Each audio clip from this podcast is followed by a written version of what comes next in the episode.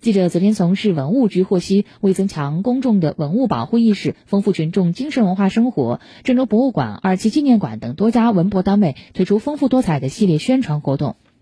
今年文化与自然遗产日的活动主题为文物保护时代共进，人民共享，反映了文物见证时代风华，文物展现时代风采，文物滋养时代生活，文物助力时代发展的丰富内涵。